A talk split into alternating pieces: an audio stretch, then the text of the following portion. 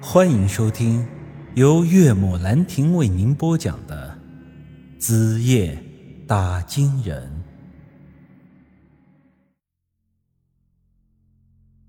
林槐树在医院连夜做了手术。第二天，我和二狗买了些礼品去医院探望了他一下。我们进到病房一看，他双眼无神的躺在这病床之上，那样子是摔到了极点。我摆出一副关切的样子，说道：“啊，林老板啊，你怎么这么不小心？这腿现在咋样了？”啊，医生说治好了，基本上也就是废了。哎，老子真是倒了血霉啊！二狗在一旁说道：“老林啊，我听说你这腿是被你母亲的棺材给砸的，这事儿听上去……”好像有些邪乎啊！可不是嘛！你说那老家伙到底是要干啥？活着的时候我是好吃好喝的给他供着，死了之后我是逢年过节都要去祭拜。这不，风水先生说他那块墓地风水不好，我就又花了高价给他迁坟。天底下没我这么孝顺的儿子了吧？你说他还这……我在一边强行憋着笑说道：“林老板，你有没有想过这件事可能是和你母亲无关，而是另有蹊跷？你什么意思？以我来看，咱先不说这世界上有没有鬼魂这事儿，就如林老板刚才所说的，像你这样的大孝子，你母亲绝对不可能害你的，所以。”我觉得这事儿吧，应该是有旁人在施诈。林怀树扭头瞅了瞅我，听陈先生的意思，你好像还懂点行。二狗在一旁接话道：“嘿，老林啊，我这宇哥可不是懂点行，他完全就是这方面的专家呀。你要是觉得他可以的话，这事儿就交给我宇哥吧。”他一定能给你查出个前因后果来。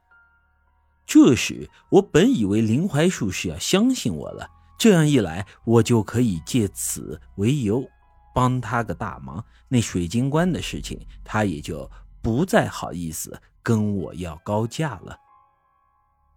谁知这时他突然话锋一转，冷哼一声说道：“哼，得了吧，这事儿呀，不需要你们帮忙。”老子清楚的很，说起来玄乎，其实也就是个普通的意外。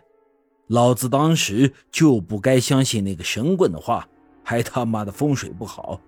要是老子不迁坟，就不会有这破事儿了。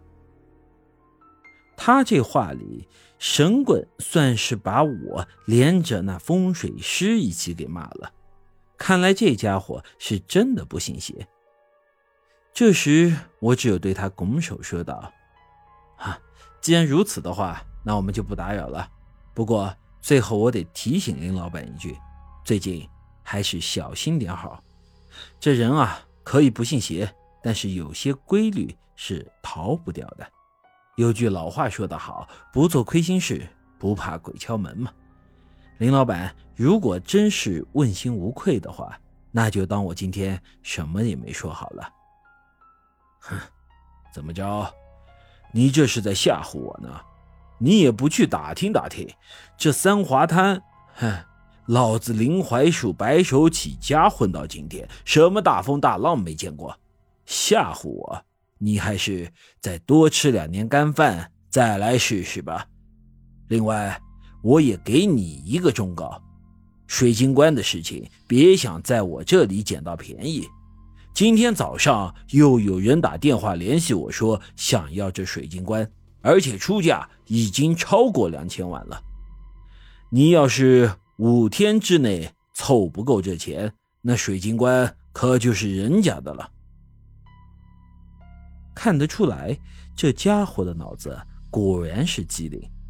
我言语中的一点小心思，一下就被他看穿了。今天要不是二狗在这里，他顾及了一下朋友的情面，否则对我说的话可能还会更难听一些。于是我也就不再多说什么了，最后留下了句“祝你早日康复”之后，就带着二狗离开了。医院的楼道里，二狗对我说道：“宇哥，这林槐树在商场打滚了二十几年啊，早就混成了一条老狐狸了。他根本不吃咱们这套。要不我还是回去赶紧把工程转手给你凑钱吧。你没听他刚才说了吗？又有人想要那水晶棺了，而且出价已经超过两千万了。我这工程转手是需要时间的。”要是到时候没赶上，可就麻烦了。本集已经播讲完毕，欢迎您的继续收听。